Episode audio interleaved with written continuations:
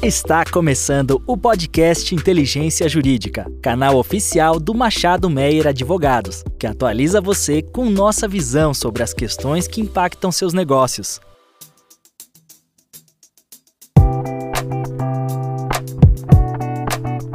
Olá a todos e a todas, meu nome é André Menon, sou sócio do tributário de Machado Meyer e esse é mais um episódio do podcast Inteligência Jurídica do Machado Meyer. Hoje tenho o prazer de ter comigo para discutir os temas da última quinzena a minha sócia Diana Piatti Lobo e a advogada sênior da prática de consultivo de diretos, Clara Gomes Moreira. Olá pessoal. Olá a todos e a todos, é um prazer estar aqui com vocês novamente. Olá a todos, é muito bom estar aqui.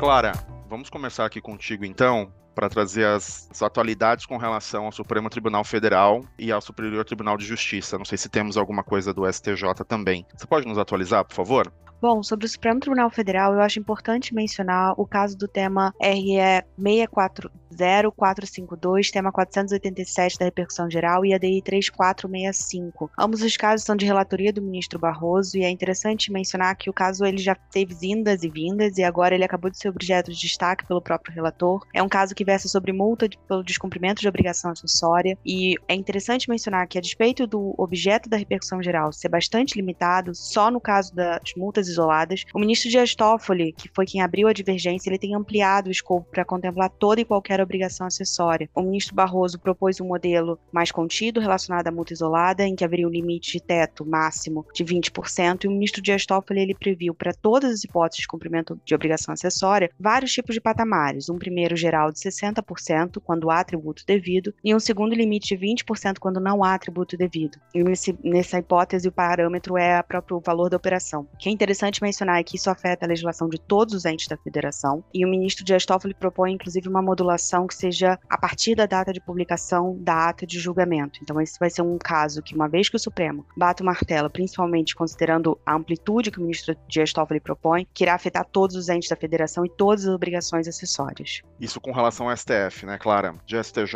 a gente tem alguma coisa que você julga interessante? Bom, no STJ a gente tem o um julgamento concluído do RESP 1753262 de relatoria do ministro Benedito Gonçalves, é o caso Motorola, como ele foi tá sendo conhecido, é um caso que fala sobre serviços técnicos de assistência técnica. E a pergunta é como você interpreta o artigo 7 e 12 das convenções modelos da OCDE em face do entendimento da Receita Federal Brasileira de que a concepção de royalties e, portanto, a atribuição de competência para a autoridade fiscal brasileira seria concedida a todas as hipóteses em que eu tenho um serviço ou uma assistência técnica, entendida aquilo que há que demanda algum tipo de tecnicidade para sua entrega. Esse entendimento amplo encampado pela Receita Federal acaba permitindo com que a autoridade fiscal brasileira tenha competência para tributar hipóteses que originalmente estariam no artigo 7 da Convenção. O artigo 7 atribui ao Estado de destino, portanto, o, não seria a jurisdição brasileira aquele competente. O STJ afirmou o entendimento, nesse caso, de que em todas as hipóteses em que há um protocolo ao acordo para evitar a tributação, prevendo a hipótese de serviços técnicos de assistência técnica sob o escopo do conceito de royalties, estaria atribuída a competência para a autoridade fiscal brasileira sobre o artigo 12, independentemente de não ser esse o entendimento que prevalece é, na interpretação da própria CDE. Nessas hipóteses, o que prevalece é que você teria alguns modelos de protocolo, e próprio Brasil tem vários modelos de protocolo, e o entendimento que o STJ tem encaminhado para construir é que não, há uma unicidade de protocolo, e o mero fato de haver um protocolo já é suficiente para atribuir a competência brasileira.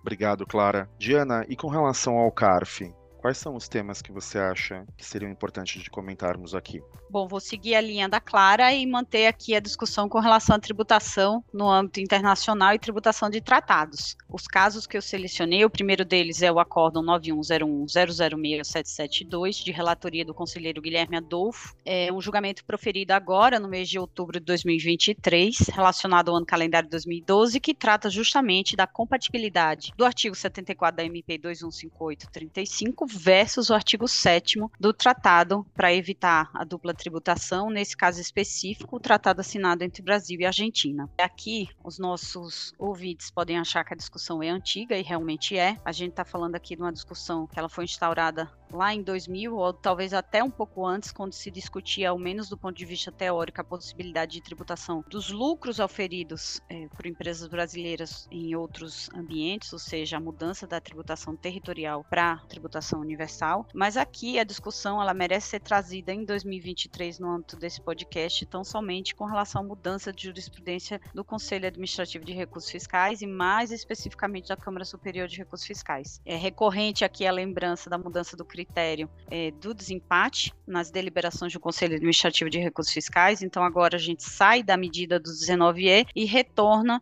para o desempate em favor do voto do presidente da turma. E aí essa discussão que vinha sendo travada em favor do contribuinte nos últimos meses passou a ser decidida de maneira desfavorável. Basicamente aqui para retomar um pouco as premissas da discussão geral, a gente tem uma disposição no artigo 74 da MP 2158, agora já revogado, né, mas vigente para as disposições ali relacionadas ao ano calendário 2012, 2013 até 2014, quando da alteração pela lei 12973, uma disposição que permitia a tributação dos lucros lucros ou resultados positivos não distribuídos.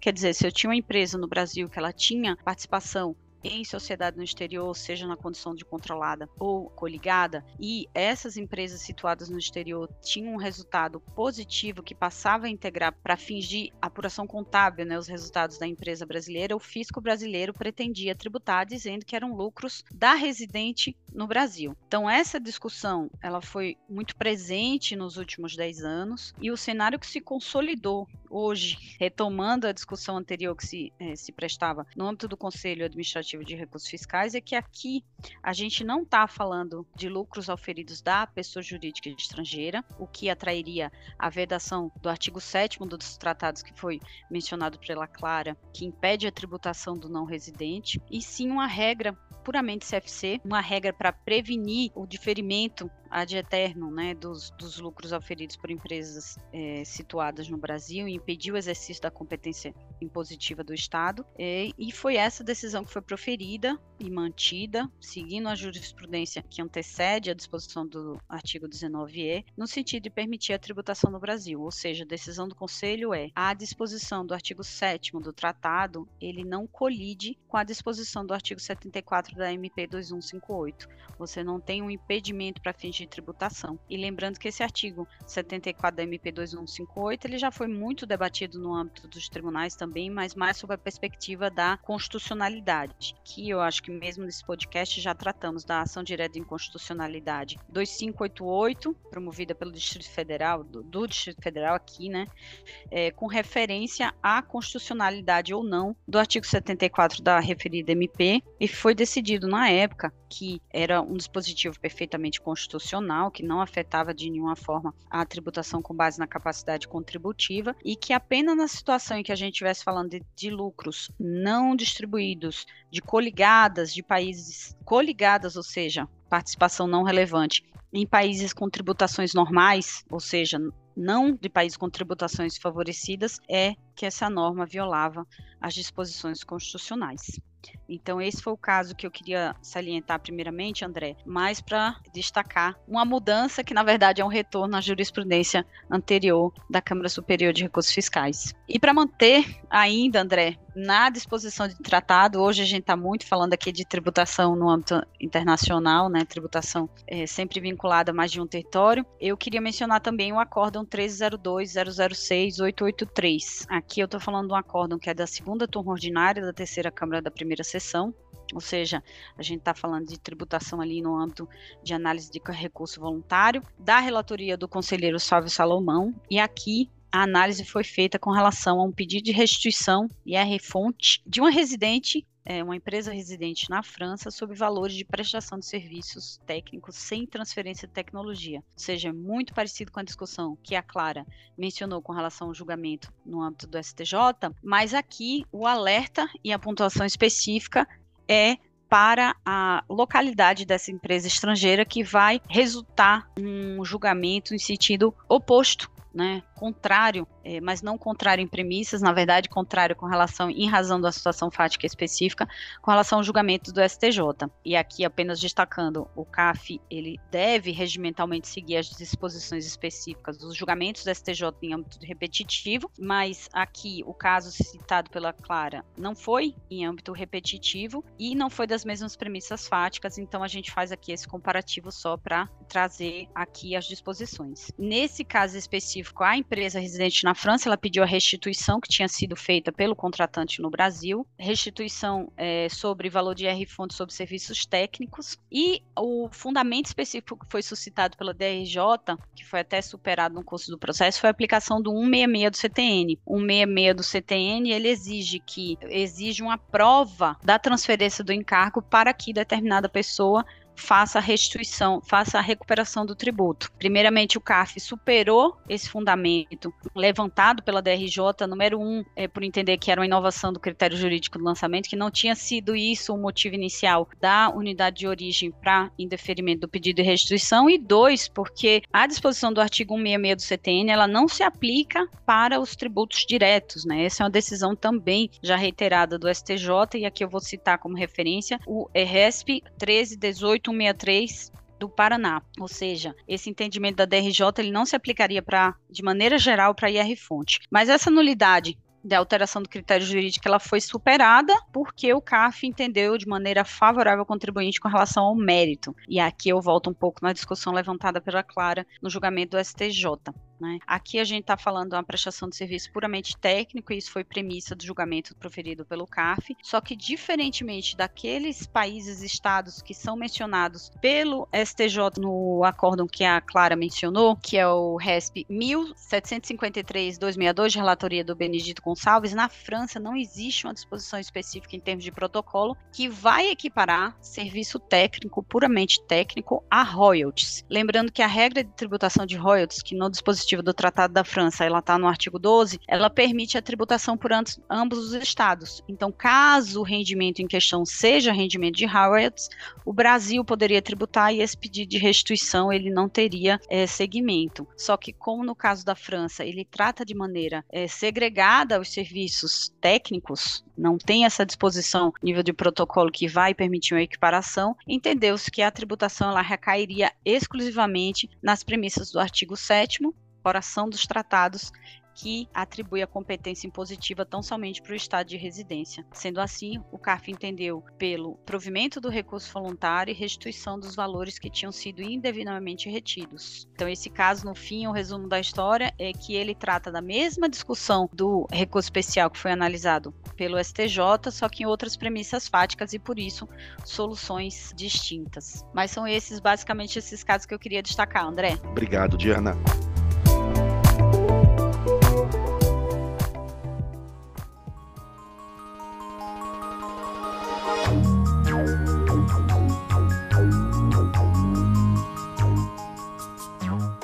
Olhando aqui agora né, para a questão de legislação, eu queria trazer dois pontos. O primeiro ponto é a, a, informação da aprovação no dia 14 de novembro pelo Senado Federal da PEC 45, né, que dispõe aqui sobre a reforma tributária uh, dos tributos sobre consumo, e que essa PEC agora foi devolvida para a Câmara para análise das alterações efetuadas pelo Senado em razão da estrutura bicamaral do Brasil. Uh, a gente, inclusive, fez no dia 22 agora um evento presencial aqui em São Paulo para discutir junto aos nossos clientes os principais impactos das alterações do Senado. Faremos agora no dia 29 Uh, um evento presencial também no Rio de Janeiro. Inclusive, já deixo aqui o convite para todos e todas que puderem nos prestigiar no, nesse evento. E fizemos também um infográfico atualizando aqui né, o texto que já tinha sido aprovado pela Câmara e agora aprovado também pelo Senado, para também consulta de todos esse texto, esse infográfico, ele está no nosso link na página do Machado Meyer. Um outro tema que eu queria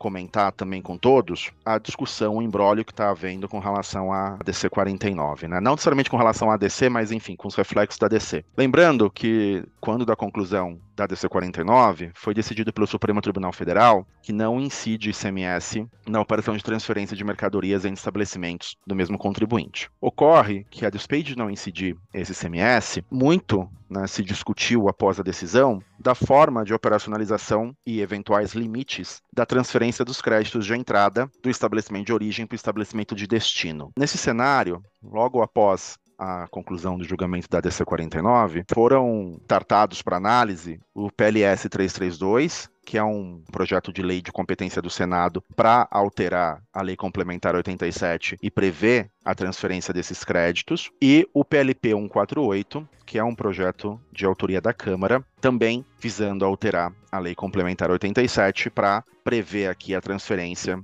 desses créditos. O PLS 332 foi aprovado pelo Senado e foi remetido para a Câmara, e o PLS 148, que está pensado ao 332, aguarda ainda também a aprovação da Câmara. Ocorre que, considerando que nós estamos no momento de, de aprovação da própria PEC 45, uh, os estados entenderam aqui que poderia haver um prejuízo na tramitação desses projetos de lei, então uh, se reuniram e editaram o convênio 174. Esse convênio 174, de 31 de outubro de 2023, ele traz ali a forma de operacionalização da transferência desse crédito e ele traz também a indicação, que foi algo bastante discutido, de essa transferência ser obrigatória.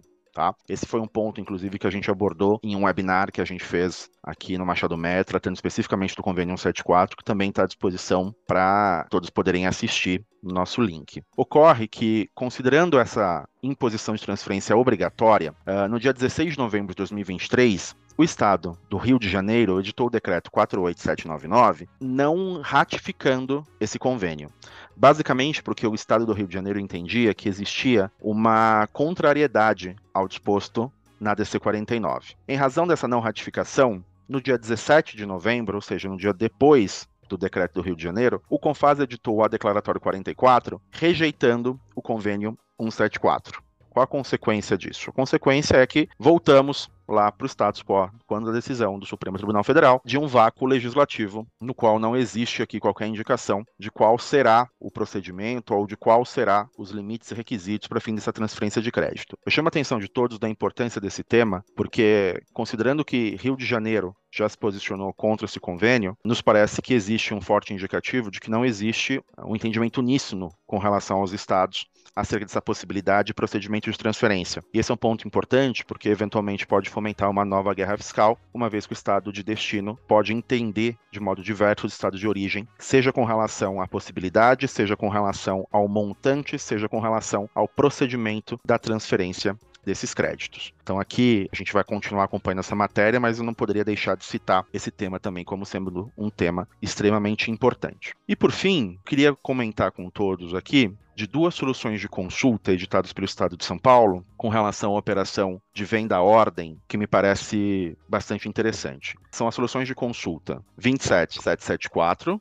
de 2023, julho de 2023, e 27775 de novembro de 2023. A 27774 ela é de julho porque ela representa uma modificação de resposta, tá? E ela foi editada agora em novembro também. Qual é o ponto importante com relação a essas consultas? Ambas as consultas tratam, como eu mencionei, de uma operação de venda à ordem interestadual. A diferença é que a 27774, ela trata de uma operação em que o adquirente original está em outro estado, mas o destinatário final da operação está dentro do estado de São Paulo. Para esta consulta, a, a, tributação dessa operação de venda deveria se dar considerando a alíquota interna do Estado. Ou seja, na 27774, o Estado de São Paulo se manifesta formalmente, indicando aqui uh, que a tributação deveria seguir o fluxo físico, uma vez que a mercadoria se manteve no estado de São Paulo. Quando a gente olha para a consulta 27775, que também é uma operação de venda à ordem interestadual, qual que é a diferença?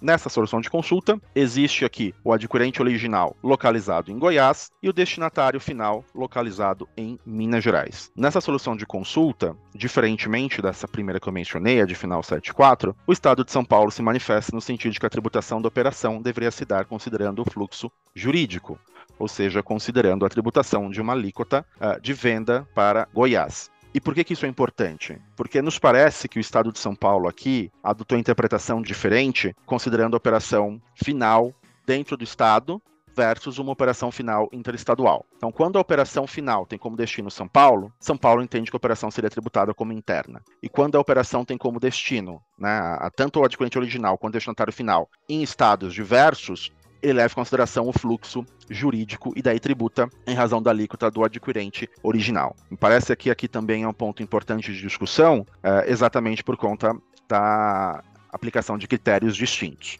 Esse é um tema que sempre foi bastante discutido, né, uma vez que a gente não tem um convênio expresso prevendo sobre essas operações interestaduais, mas não nos parece que seria possível a adoção de critérios distintos para fins de definição de alíquota. Bom, esses eram os pontos que eu queria trazer para todos aqui com relação à legislação e às soluções de consulta.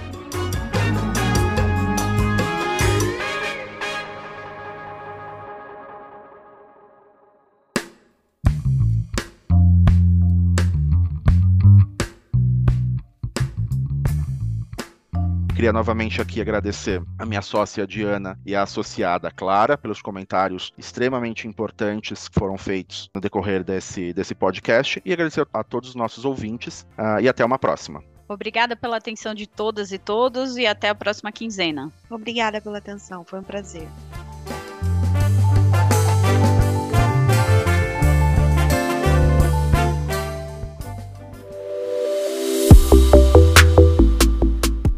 Você ouviu mais um episódio do podcast Inteligência Jurídica. Além de favoritar e compartilhar, agora você pode participar da nossa caixinha de perguntas e enquetes aqui no Spotify. Ouvir você é fundamental para continuarmos aprimorando nossos conteúdos.